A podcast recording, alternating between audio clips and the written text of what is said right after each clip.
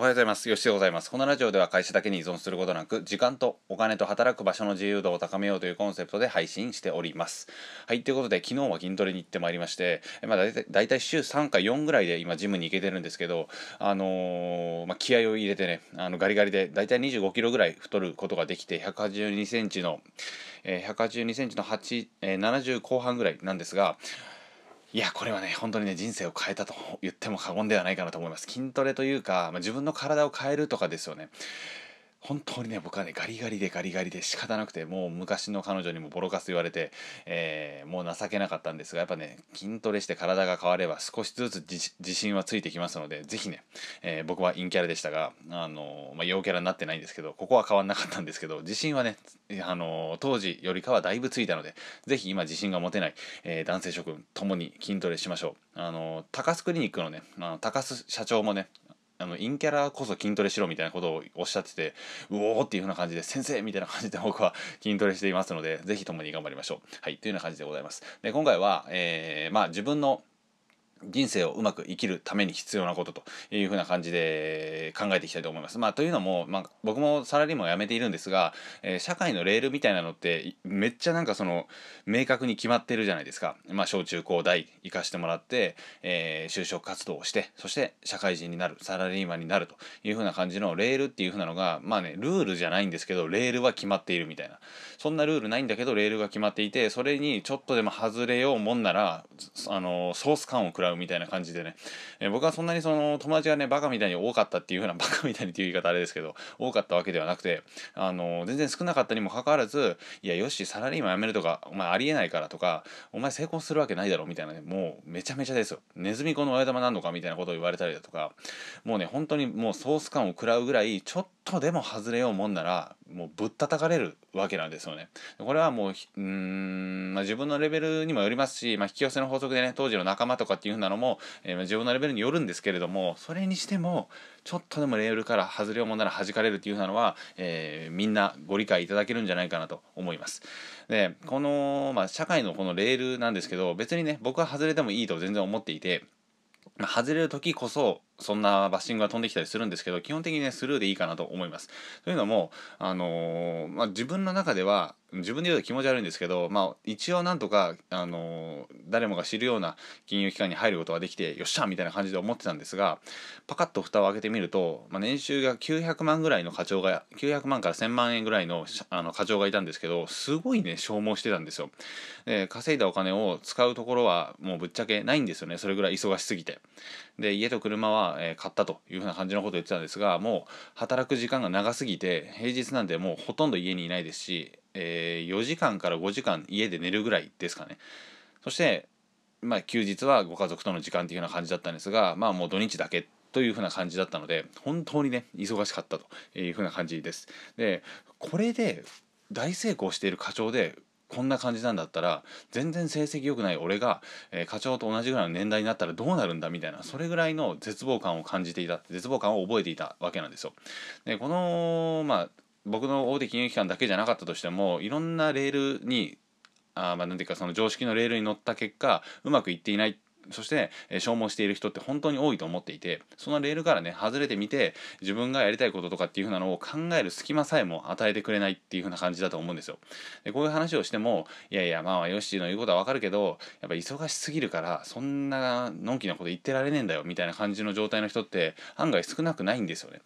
なので本当に、えー、このまず思い込みといいますかレールから外れても大丈夫なんだというふうなところをまず大前提として持っておかないとそもそもそんなことことを考える隙間さえももらえないと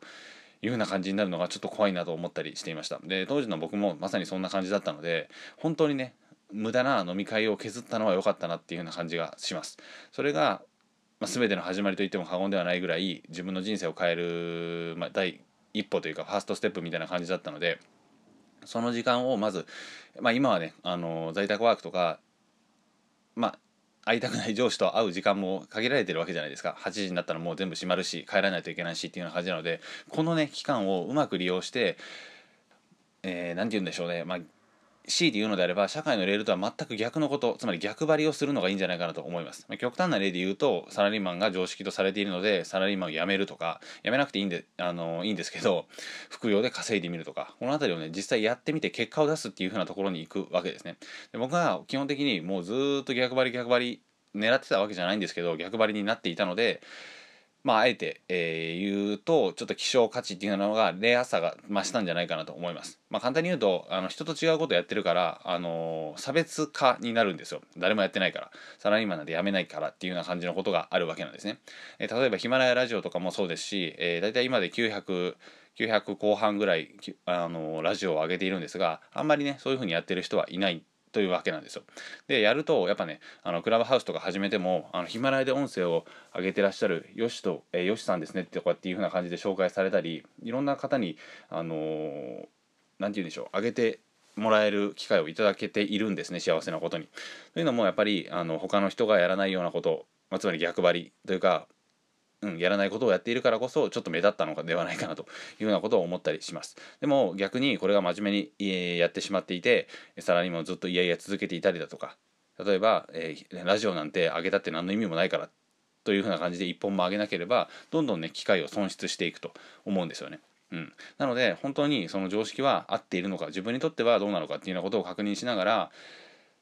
まあ最初はもう得てして逆張りっていう風な感じで反対のことをやるっていう風なのもいいと思います。天の弱的な感じで。それをやることによって自分のねちょっと頭のネジが一ついい意味でも外れるしブーストがかかったような状態になると思うので、えー、まあ普段みんながやらないようなことができて差別化が図れて目立てると、まあ、目立たなくていいんですけどちょっと差別化が図れるというようなのはメリットなんじゃないかなと思います。で無理して働かなくてもえー、まあ、て言うんでしょう。あの出費を極限まで抑えて、まあ、最悪最悪っていうか別に僕は最悪だと思ってないんですけどアルバイトをしたりだとか、えー、自分の働きたい仕事をやったりだとか。でその空いた時間で副業の勉強したりだとかっていうような感じであの楽に生きていけるんですよね。うん、で僕はそのサラリーマンをしてる時に本当に悲しい別れっていうようなのが経験したのでこれは、えー、まあ、奥の手じゃないですけどレールから外れるっていう風なのは往々にしてもう全然選択肢としてもう余裕全然ありみたいなそういう風なことをあの推奨したいと思います。それぐらいねあの消耗してる人って本当に多いんですよ。でうつ病とかあのそういったところがね今後ねさらに台頭してくるっていう風なのもうデータで出てるじゃないですか。これにまあ